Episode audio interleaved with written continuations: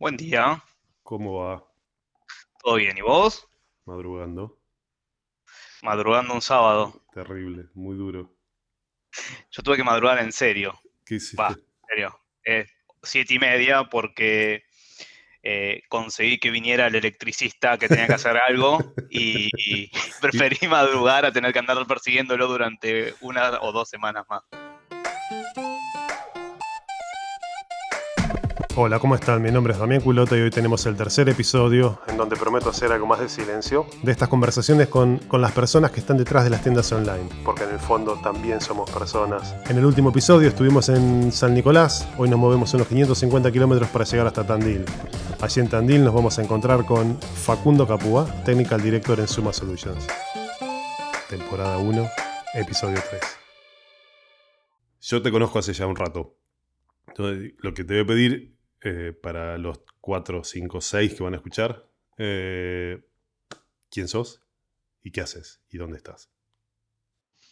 Bien, bueno, eh, en principio esperemos que sean cientos de miles y no cuatro o seis, así nos volvemos famosos y nos dedicamos a hacer claro, podcast. empezamos a grabar más seguido. Eh, bueno, mi nombre es Facundo Capúa.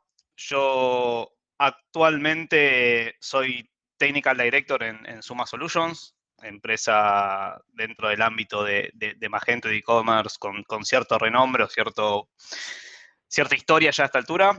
Particularmente yo en lo que es eh, IT o desarrollo vengo desde hace ya, otro día sacaba la cuenta, ya 17 años que estoy en la, en la industria del desarrollo. Bueno, Eh, empecé apenas salir del secundario, así que nada, aproveché bien el tiempo en ese sentido.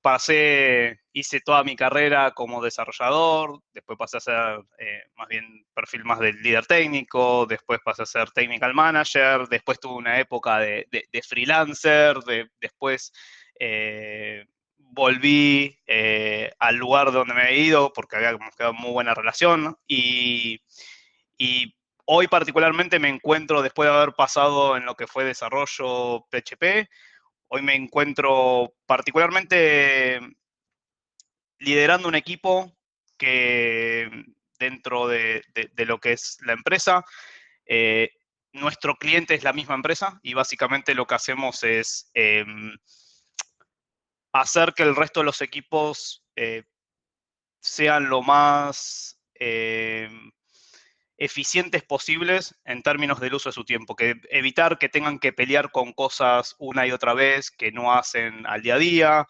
eh, tratar de sacarles de- de- del camino situaciones que, que por ahí son a veces complejas, pero que son evitables. sí. Entonces, el- el- la misión del equipo bautizado Core Team, eh, en otras empresas se suele llamar el equipo de plataforma, digamos, dependiendo la, empresa, pero básicamente el objetivo nuestro es, desde cualquiera de las disciplinas que nos sirva, eh, ayudar a que los equipos eh, puedan dedicar su tiempo en el proyecto y en hacer que el proyecto avance de forma saludable y que el cliente finalmente esté contento con el resultado y no tanto con otras cuestiones que por ahí a muchas veces a, a los equipos de desarrollo los frustra o, o- o no se sienten que están capacitados para afrontar ese tipo de problemas o sienten de que otros equipos ya se eh, tuvieron que encontrarse con esa misma situación y estaría bueno de que no les vuelva a pasar a ellos, digamos. Es un poco la, la- la- la naturaleza del equipo, así que es, es a veces medio, me cuesta por ahí unificarlo en una sola frase, pero, pero el, objetivo un poco es eso, digamos, ¿no? O sea, eh, la, la- la verdad es que es un equipo que mm, a mí lo que me gusta es esto que te decía de que es multidisciplinario, digamos, o sea, eh, realmente tenemos combinación, pasamos desde gente con perfil más de IT, infraestructura y saber armar una máquina en hardware, hasta gente que está más de frontend del lado de UX, eso, y, y pasamos, nada, porque muchas veces el, el- el- el ayudar a un equipo termina siendo a veces que la computadora esté bien configurada y en otros casos termina siendo de que haya una documentación que sea accesible, que sea entendible y que sea fácil de, de- de seguir, digamos, ¿no? Claro. Entonces, em, nada, eso es un poco, un poco el, el objetivo del equipo que lidero ahora. Y bueno, vos decías que hoy estás en, este equipo, en este core team y, medio que hacen un poco lo que sea necesario para que todo funcione. Eh, es una descripción muy llana quizás, pero gráfica.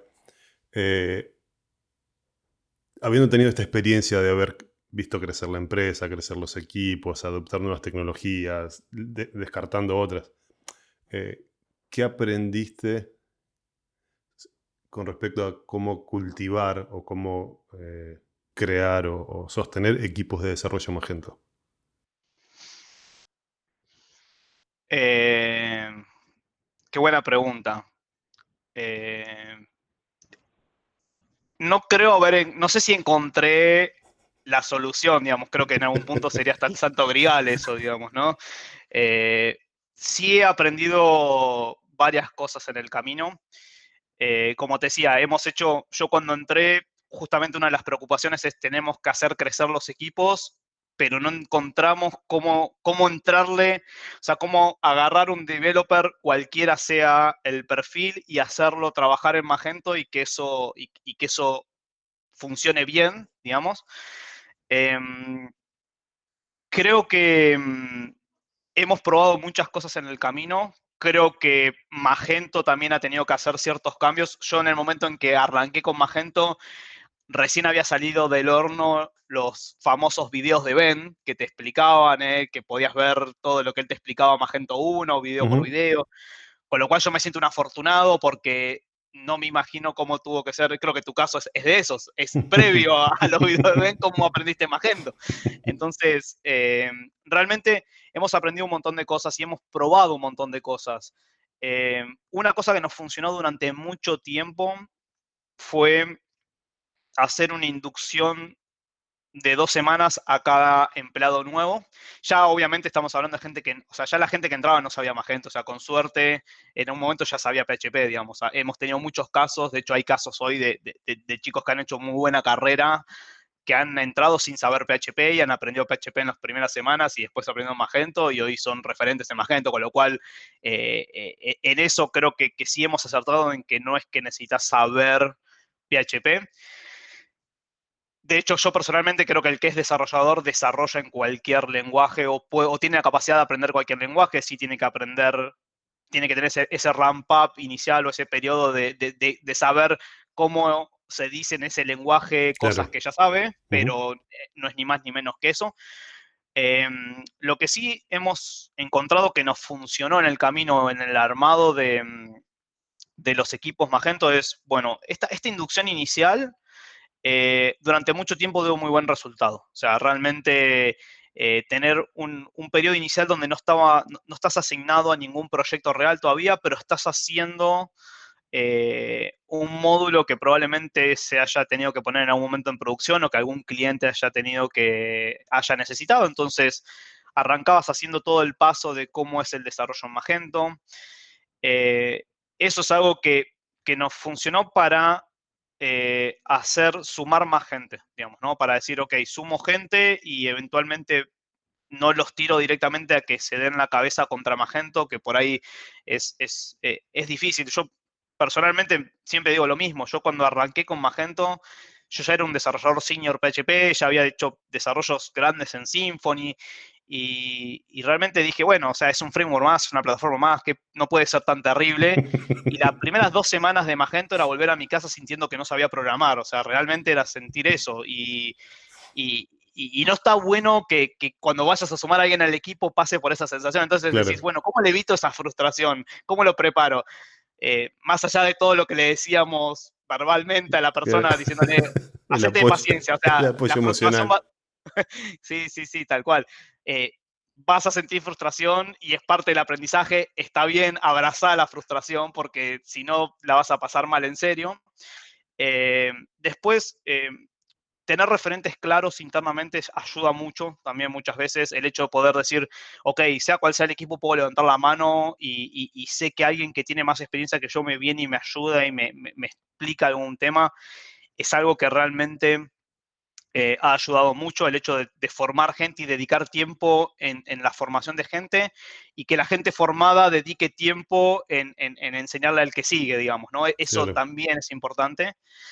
Em, y últimamente lo que en el último tiempo, como te decía, ya pensando más en una filosofía, eh, eh, creo que lo que te dije funciona muy bien en números chicos muchas veces, pero cuando querés extrapolar eso, por ahí se hace más difícil porque por ahí tenés que crecer a un ritmo que no llegas a generar referentes por ahí, no, llegan a tener el tiempo de formación para hacer, entonces, eh, y tampoco está bueno de que el referente te, despache rápido si sos una persona que recién está aprendiendo. Entonces, bueno, ¿cómo, ¿cómo resolvemos toda esa situación, digamos? ¿Cómo hacemos que la empresa crezca al ritmo que tiene que crecer?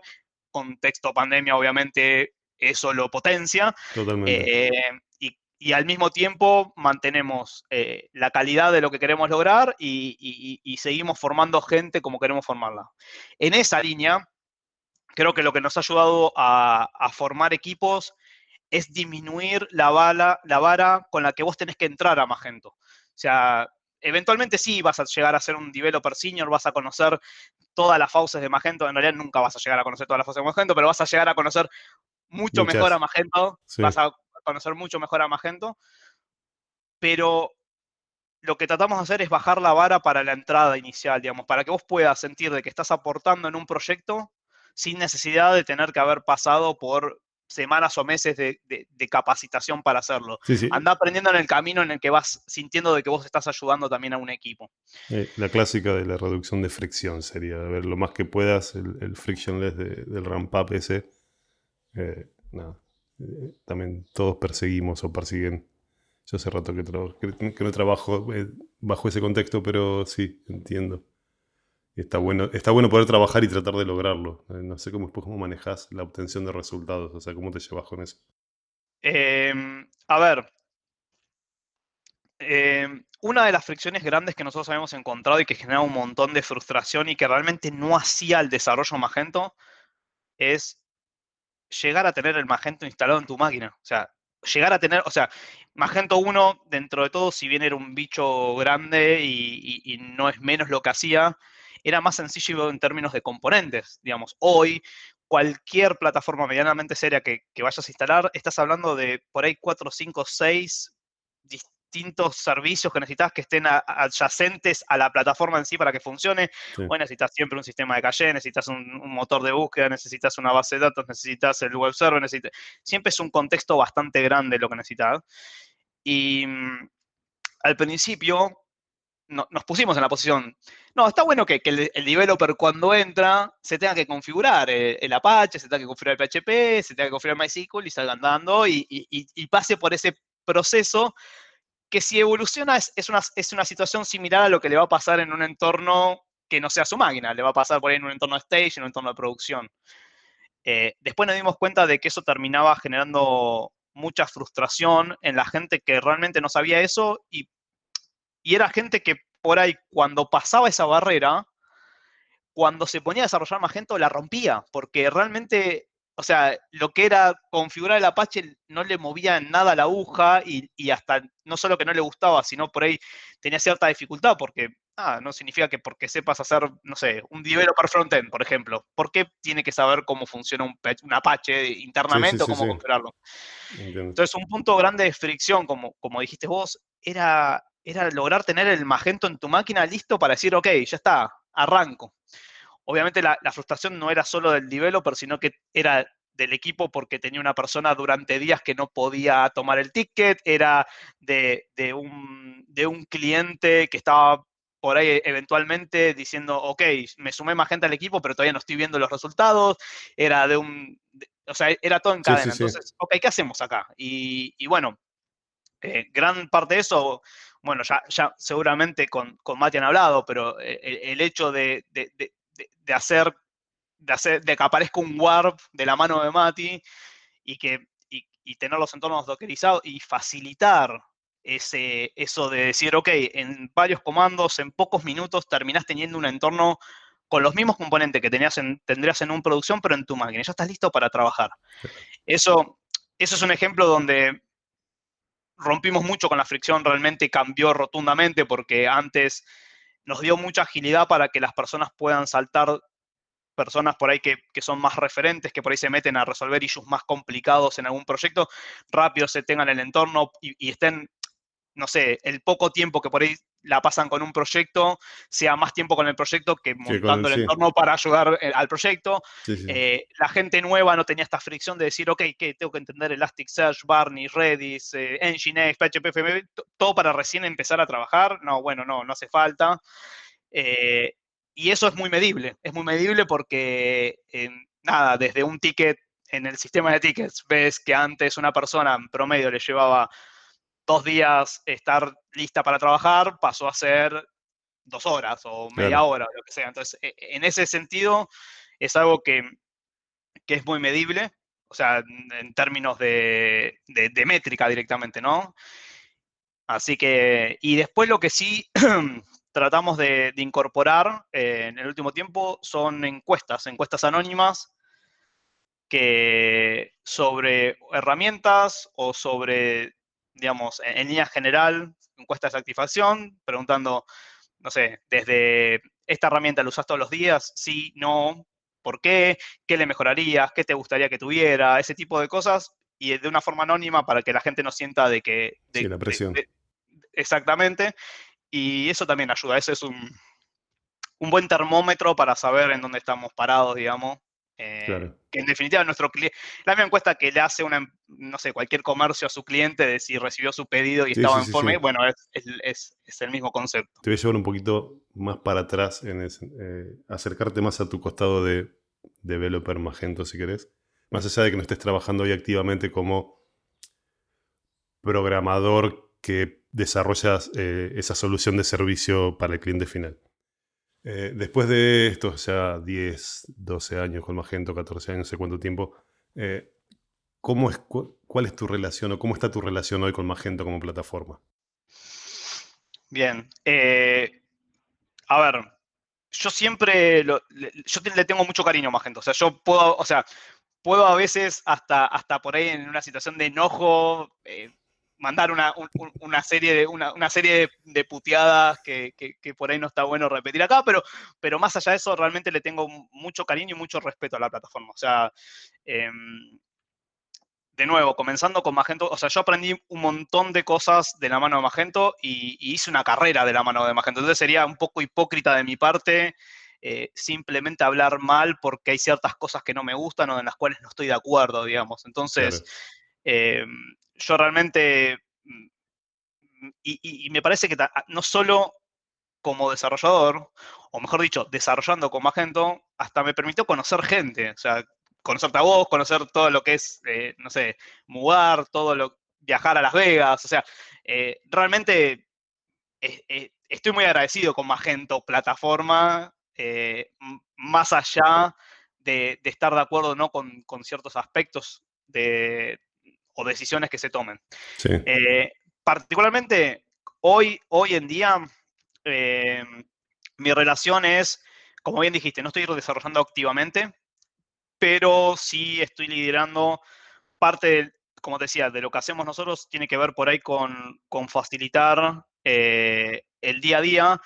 Y cuando estamos hablando pura y exclusivamente de Magento, cosas que caen dentro del equipo que, que yo estoy liderando, tiene que ver con solucionar cosas normales en una implementación Magento, por ejemplo, integración con métodos de pago, o con métodos de envío que por ahí son comunes a todos los proyectos o que no hacen un diferencial, o mejor dicho, al comercio en definitiva, medio que, que no es que dice, se levanta un día y dice, hoy quiero implementar con la billetera virtual de Pepito de Menganito. Es, eso es nada, es un medio para un fin. Le interesa poder cobrarle al cliente y, dedicar su tiempo y su cabeza a otras cosas. Entonces, eh, de la misma manera, eh, lo, que, lo que yo hago por ahí es, es más desde, desde un nivel más de, de diseño, de product owner o de tratar de, guiar esos módulos que, van a ser usados por todos los desarrolladores eh, para facilitar eso.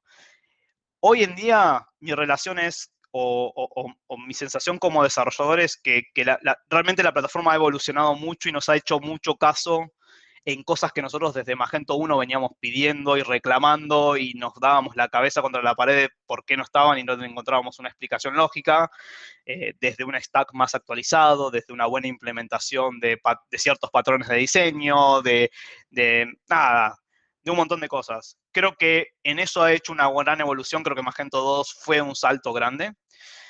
Creo que las primeras versiones de Magento fue un work in progress en, gran medida. Eh, creo que hoy es una plataforma estable y, muy respetable. De hecho, creo que no tiene competencia si vamos a hablar de la versión open source. No, tenés, no hay nada que le compita en cantidad de features que sea open source, con lo cual como desarrollador me parece que también está bueno, te estás metiendo en, un lugar eso, y eh, sí creo, sí creo que ya es momento de dar otro salto grande. O sea, creo que ya está en un momento en donde si no hay un salto muy grande, ya la gente empieza a mirar de costado como diciendo, che, y microservicios, che, y por qué esto no está en Kubernetes, che, y por qué sigue siendo esto y por qué seguimos usando tanto XML. Creo, que estamos en un punto en donde en no mucho tiempo tendría que haber un salto grande como hubo de Magento 1 a Magento 2. Lo que decimos, o sea, me quedé pensando en lo que decías de, moverse a Kubernetes, a, ir un poco más a... No sé si, no, digo nueva moda porque no lo quiero banalizar, no, en ese sentido, pero ir, como un poco más adelante. Eh, yo tengo la sensación, y como vos decías, yo tengo aprecio terrible por todo lo que fue Magento, no solamente en términos de código, de plataforma y aprendizaje, sino por todo lo otro, lo social, el ecosistema. A mí también me pasó, viajé al exterior por primera vez por culpa de Magento, entonces digo, tengo, soy ultra subjetivo con Magento. Eh, pero hoy me pasa que Magento 2 hizo para mí que se levantó del piso de, los posibles usuarios o clientes o, merchants o, gente que podría usar Magento. Magento 1 siempre me daba la sensación de es para todo el mundo. Después vos, con capacidades y presupuesto, podrás empujar ese límite, esa, barrera la podrías llevar más allá. Está el caso del proyecto del aeropuerto de Frankfurt y, no me acuerdo cuál. Eh, digo, pero podías agarrar al kiosquito de la esquina y ponerlo Magento y, y había sentido. O sea, hoy con Magento 2, esa parte no la veo tan así, me cuesta mucho verla así. Por eso me, ha pasado en, los últimos, en el último año, por ejemplo, que yo he estado jugando con otras plataformas buscando no el reemplazo de Magento, es buscando cómo en ese, en, ese escalón vos podés ofrecer una solución que tenga sentido. Y, o sea, por un lado estoy en esa, en esa batalla de decir, bueno, ¿quién ocupa ese lugar? Y por el otro lado, como vos decís, yo he probado con, tiempo, con energía, varias eh, soluciones, particularmente open source. Es cierto que Magento le saca, no una cabeza, son varios cuerpos que le saca casi todo lo que hay en el mercado en términos de funcionalidades. Eh, no, no, termino de resolver todavía si tanta funcionalidad eh, vale la pena eh, para el costo que tiene. El costo en términos de implementación, de estabilidad, de infraestructura, digo, esas cosas, ¿no? Porque para nosotros es fácil decir, no es tan difícil porque vos, yo, somos quienes nos vamos a sentar a programar, entonces te absorbes ese costo. Pero cuando un pequeño comercio tiene que, que abrir la billetera para eso, se empieza a ser un poco más eh, difícil de manejar, me parece. Con Magento 1 podía pasar, pero digo, siempre estaba la, puerta para que el chiquito pudiera. Hoy me pasa que con Magento 2 lo podría usar, a ver, como porque no es un problema de plataforma, es un problema de, implementación, de demanda, de, recursos, de... Entonces eso no... Si yo te digo, a ver, sería, criticame la idea o cuestioname la idea. Eh, es súper interesante lo que decís. De hecho, mm, parte de las cosas, eh, cuando estuve fuera de Suma y estuve como freelance, algo que me, comía un poco la cabeza como, como un potencial nicho, es esto que decís vos, ok, mm, no quiero irme con algo súper básico, le hace, no sé, mercado tiendas o tienda nube o algo de eso, pero tampoco tengo la billetera para, para hacer un Magento. ¿y, qué tengo en el medio que, no sea ni uno ni otro? Y un poco esa idea me estuvo dando vuelta en la cabeza bastante tiempo, digamos, ¿no? Que ya siendo Magento 2 el que, lo que estaba de moda. Eh, creo que hay una situación que ayuda a eso que decís vos, digamos, de, si bien es cierto, Magento 2, si bien tiene un montón de mejoras desde una perspectiva más del desarrollo, más de tecnología, es cierto que eh, también subió un poco la vara para cuando querés entrar, digamos, ¿no? Como, como merchant, digamos. Entonces, eh, pero también creo que eso va de la mano con, eh, con cómo evoluciona la, industria del e-commerce, al menos en Latinoamérica, que siempre venimos un año, algunos años más atrasados con, países del primer mundo, y que es que las empresas dejen de ver al sitio de e-commerce como la paginita del catálogo y lo vean más parecido a lo que es una tienda física, si es que tienen tienda física. Entonces, no es que la paginita es un catálogo que colgaste en línea y si alguien lo quiere ver, lo va a ir a ver, sino que, que tiene una estructura o va a tener algo análogamente a lo que puede ser una tienda física. La diferencia es que en vez de tener el encargado de la tienda y los empleados que te atiendan los vendedores, por ahí vas a tener el developer y el líder técnico que te va a estar llevando eso adelante, digamos, ¿no? Entonces, eh, ¿qué pasa con eso? Cuando vos, me parece a mí, cuando vos cambiás esa perspectiva y lo pensás a comparar con una, con una tienda física, con una sucursal de un, de un comercio, empieza a tener mucho más sentido ciertos costos, porque no es que vos lo estás haciendo como, ok, sí, además colgué la paginita y destiné nada, lo que me sobraba de, un descuento que me hizo otro proveedor y lo metí ahí, sino que decís, ok, no, acá tengo que invertir porque cuando vos vas a poner un local, sabes que tenés que conseguir el local, pagar el alquiler, pagar los impuestos, pagar a los empleados. Entonces, ¿qué pasa? Creo que eso también hace que, que quien vaya a poner una tienda tengo una mentalidad un poco más de que lo que está haciendo es una inversión, no es que lo está haciendo como, bueno, si sale, sale y si no sale, no sale. Entonces, eso creo que también ayuda un poco a entrar en el ecosistema de Magento 2 propiamente dicho, sabiendo de que no es que va a ser lo mismo que publicar en Mercado Libre, digamos, ¿no? O sea, ya vas a entrar en, en, otro ámbito. Creo que eso, eso ayuda un poco en la mentalidad, en que no haya esa fricción de nada, la expectativa que tenía de pagar el cliente y lo que vos le decís que vale una tienda Magento, digamos, ¿no? Eso, creo que es la primera parte. Y después creo que la solución, a ver, creo que, que hay una movida cada vez más grande que, a ver, siento que Adobe por ahí con, Magento está tratando de llevarlo a donde vos decís, a jugar más en las grandes ligas y por ahí no está orientado a, los, a, los que están recién comenzando con el e-commerce, a los merchants que recién están comenzando. Creo que te das cuenta un poco por, las soluciones que están planteando dentro del ecosistema que rodean a, Magento Commerce y, hacia dónde lo están apuntando, va más en, algo más grande que en algo más popular, por así decirlo. Y creo que lo que ayuda en la línea popular eh, enormemente es esto que este año se puso muy de moda, que son los aceleradores. Creo que los aceleradores eh, es lo que ayuda a esa brecha de decir, ok, tengo mi tienda online con la menor cantidad de inversión posible, me ajusto a lo que me ofrece el acelerador pero yo ya estoy corriendo en una plataforma que tiene muchísimo más potencial, yo estoy corriendo en un Magento, entonces si el día de mañana yo necesito tener eh, múltiples inventarios, necesito agregar un montón de cosas, necesito integrar con, le agrego un ERP, necesito integrar con, entonces ya tenés la, o sea, no tenés que reimplementar tu sistema de e-commerce. Entonces creo que el acelerador es lo que las agencias empiezan a disponibilizar, eh, obviamente palancados en gran medida con Adobe y con Magento, para decir, ok, los merchants que recién están queriendo entrar al e-commerce, que no tengan que hacer una inversión de un montón de meses y de un montón de dinero para decir, ok, estoy online. Uno cuando pasa tanto tiempo, ahora que trabajas en, bueno, no sé si estás yendo a la oficina vos o seguís trabajando desde tu casa todo el tiempo, cuando trabajas tanto tiempo en tu casa, eh, tenés mucho tiempo para pensar. Entonces vienen ¿no? Eso, los delirios a veces, el, aprendizaje, eh, la, revisión de lo que estás haciendo.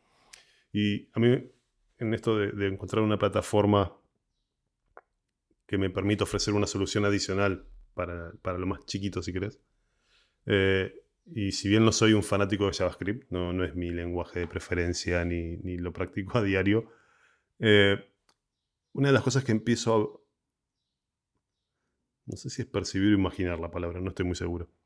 Eh, a ver, con, en, 2010 más o menos buscábamos siempre la, la solución monolítica que nos facilitara el todo. 2020 eh, medio que no queremos la solución monolítica. Y es más, algunos hasta te lo convierten en una, guerra santa si, si, decís quiero monolito. No tengo ni idea qué va a pasar. Obviamente, si supiera de futuro, no estaría programando. Eh, ya me podría retirar. Pero lo, que empiezo a ver como una posible tendencia es, o, lo, que lo que parece que tiene sentido, porque es eso, no sé si es tendencia, pero que hoy es viable, es tener estas plataformas eh, totalmente robustas atrás en el backend. O sea, supongo que sería la idea del headless para explicarlo. pero empieza a, ser aceptable que vos tengas algo headless y en el frontend sí hacer trabajo custom. O sea, antes era mala palabra decir voy a desarrollar la plataforma de cero. Decir, no, ¿cómo lo vas a hacer a medida? Es, loco, no tiene sentido. Hoy, con la evolución de las plataformas, de las tecnologías, de los lenguajes, eh, es casi lo natural decir, ok, lo, tengo un Magento o un Vitex o un Shopware o no sé, busquemos un BigCommerce, bueno, Shopify creo que también tiene algo. Eh, cualquiera, debe haber un montón, no me sé todos los nombres de las plataformas, pero el frontend lo voy a hacer a pelo, lo voy a hacer todo a mano yo. Hacerlo a mano, yo usando eh, React, Vue, eh, como es el de Vercel, Next.js o con con la Sacar e-commerce, digo, hay un montón. ¿Lo ves como algo con sentido eso o es una moda pasajera que vamos a esperar que, decante y, después vamos a volver a, un poco al estadio anterior? De no, traerme todo armado. Esto de, que yo me pongo a desarrollar de cero sigue siendo mala palabra. Eh, ese es un, muy buen pensamiento y realmente es algo que, yo también lo pienso. Eh, respondiendo, primero si estaba yendo a la oficina o no estaba yendo a la oficina, no, no estoy yendo a la oficina, estoy en casa. Paso mucho tiempo en calls para, para subsanar la falta de oficina, eh, pero sí es cierto que tenés mucho tiempo para pensar. Eh, yendo un poco hacia dónde va, eh, yo trato de ver,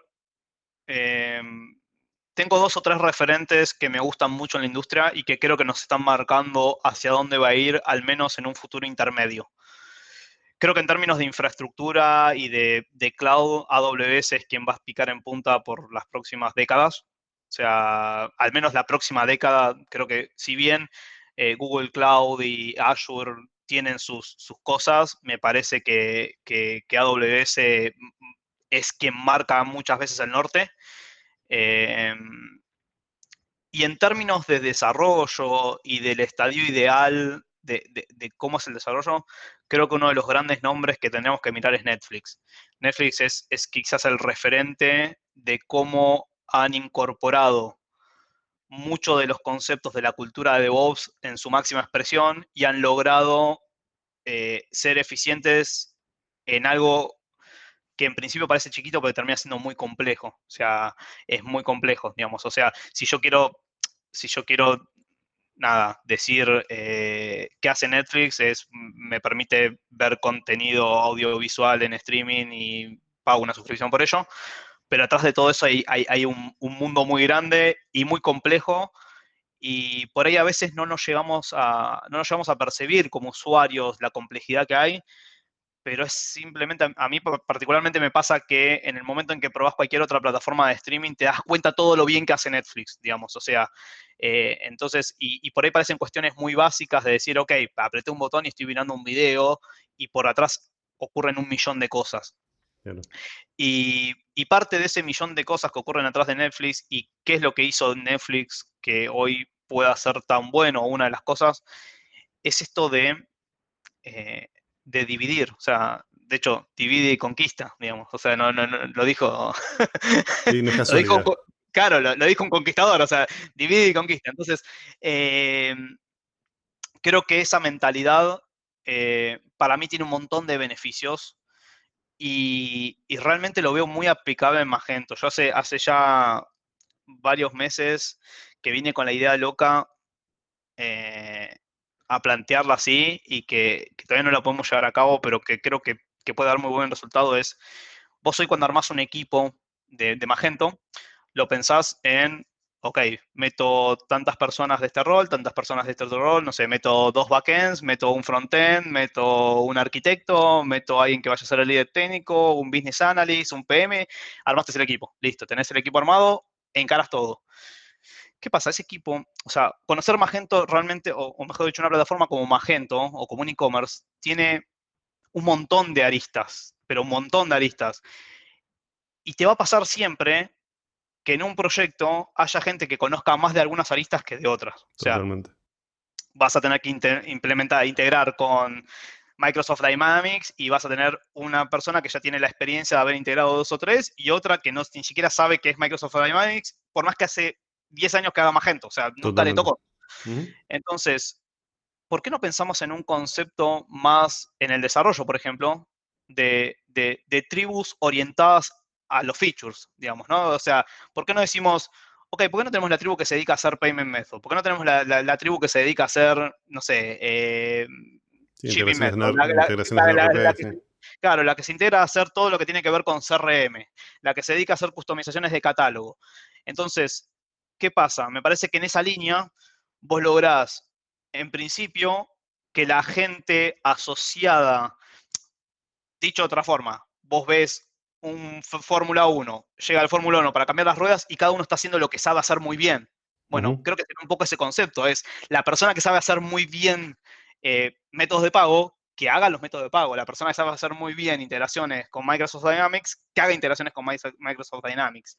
Entonces, llevando ese concepto a la solución, para mí la respuesta es que sea algo que no sea monolito. O sea, que, o sea, sin ir más lejos, vamos por microservicios. Si no querés llamarlo microservicios, que esté separado. Es decir, tengo por un lado mi, inteligencia de catálogo, tengo por otro lado mi inteligencia de órdenes, tengo por otro lado mi inteligencia de reporting.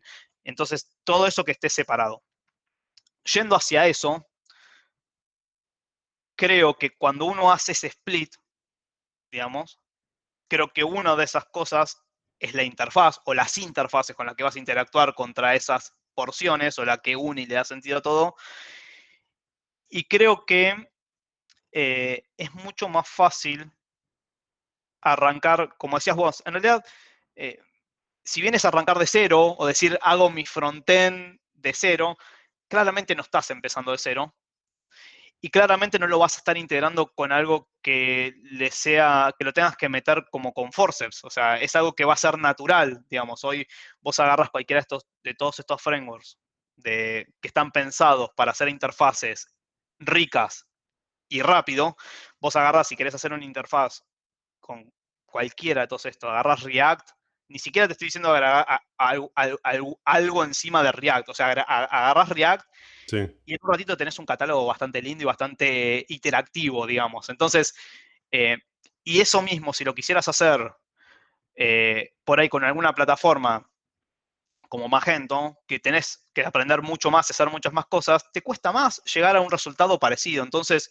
¿y por qué es eso? Me parece que es por, por esto que te digo, o sea, Magento por ahí hace muy bien ciertas cosas, pero por ahí la parte de UI es de las cosas que no se destaca. Entonces, ¿por qué no dejarle el lugar a algo que se destaca mucho en mm. UI, que te permita tener algo más rápido en menos tiempo, o sea, más rápido y mejor, y, que colaboren, digamos, o sea, abrirle las puertas a eso, no verlo como, ah, no, si no lo hiciste como, como yo te propuse, es mala palabra, no, pensémoslo como, deja que yo me voy a enfocar en resolver toda la lógica de e-commerce, que no es sencillo y no es fácil, y, y, cómo lo querés ver vos y cómo querés hacer que interactúe, resolverlo con algo que te permita hacer interfaces ricas, digamos.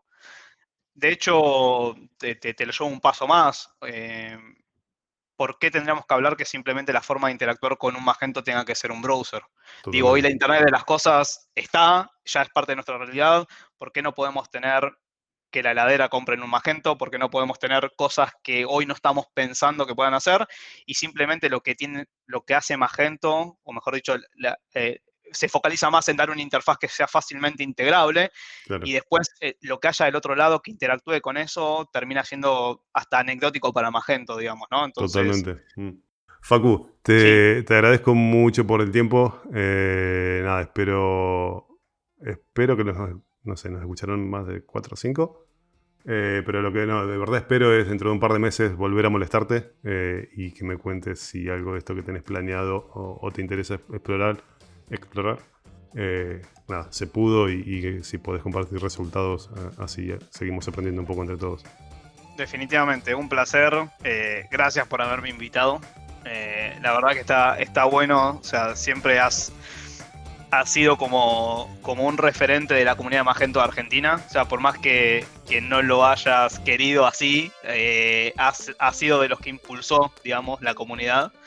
Eh, y me parece, nada, ya te lo dije por chat, pero me parece está bueno que haya este tipo de contenidos en, español, me parece, ¿no? O sea, sé, que hay muchas veces en otro idioma, pero nada, hay cada vez más gente de habla hispana haciendo este tipo de cosas y por ahí está bueno que eh, no es lo mismo escuchar algo en, el idioma nativo de uno, ¿no? te, agradezco, muchísimo.